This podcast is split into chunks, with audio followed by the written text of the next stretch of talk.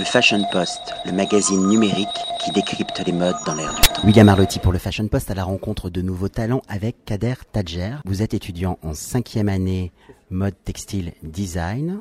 Vous allez m'en dire plus. Dans votre collection, vous questionnez quelque part l'urbanité, la ville nouvelle, la ville en mutation, la ville en transition à travers des vêtements pour hommes. Ma première question, à vrai dire, c'est pourquoi est-ce que vous avez choisi comme territoire d'expression la mode masculine? En fait, j'ai choisi l'homme parce que euh, ce qui m'intéressait, c'est que le vestiaire masculin a très très peu évolué ces, dernières décennies. Et en fait, je sens que l'image de l'homme change dans la société, dans le sens où on, n'est plus du tout dans cette image d'homme viril, fort. Maintenant, on accepte que l'homme ait une certaine fragilité, vulnérabilité. Mais, donc, euh, cette image a, vraiment évolué. Cependant, le vestiaire qui lui n'a pas évolué n'est peut-être plus justement euh, en harmonie avec son image. Et du coup, j'ai voulu, tout en gardant les codes forts du masculin, donc qui sont les codes mili- militaires, du vêtement de travail, tous les jeux de lignes, de, de, donc, sur l'architecture, je suis venu tout ça les déconstruire, les faire basculer pour créer un vestiaire qui, devient sensible justement et vulnérable, tout en restant quelque part euh, très masculin, sans le travestir ni trahir l'homme. Parce qu'avant, dans la mode masculine, on s'habillait pour acquérir un statut. Il y avait l'idée voilà. du pouvoir. Vous, êtes plus en, plus en introspection par rapport à des émotions, par rapport à des nouvelles valeurs. Alors, la notion d'architecture, on la retrouve justement par vos jeux de transparence, par l'idée de la linéarité, par l'idée d'imprimer qui sont, euh, j'ai envie de dire, quadrillés. En quoi la ville, pour vous, devient un terrain de jeu pour l'homme moderne?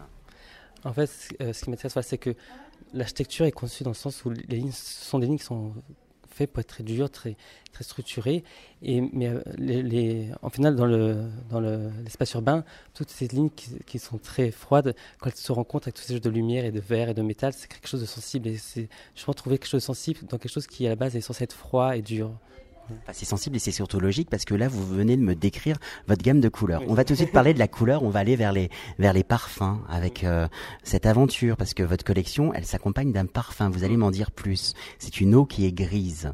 Alors, comment le projet est né? Avec qui est-ce que vous avez travaillé? Quel nez? Quel parfumeur? Dites-moi tout. Donc j'ai travaillé avec euh, Alexis Dadji qui fait partie de, de, de IFF. En fait, pour ce, du coup, pour ce fin, on s'est inspiré. J'ai montré mes inspirations. Et en fait, du coup, euh, l'image de l'architecture et du béton et de l'asphalte, c'était des choses qui étaient très fortes, très importantes. Et du coup, on on vraiment de recréer cette, euh, odeur de, béton, de bitume, mais tout en ayant une, comme une note fraîche et une note euh, qui. En fait, on voulait vraiment recréer cette sensation de quelque chose de très dur qui rencontre d'un côté la peau qui est très fragile et très délicate. C'est vraiment la rencontre entre les deux. Et donc quelque chose d'assez sombre, d'assez fort, d'assez masculin, en même temps avec une note assez douce et assez délicate.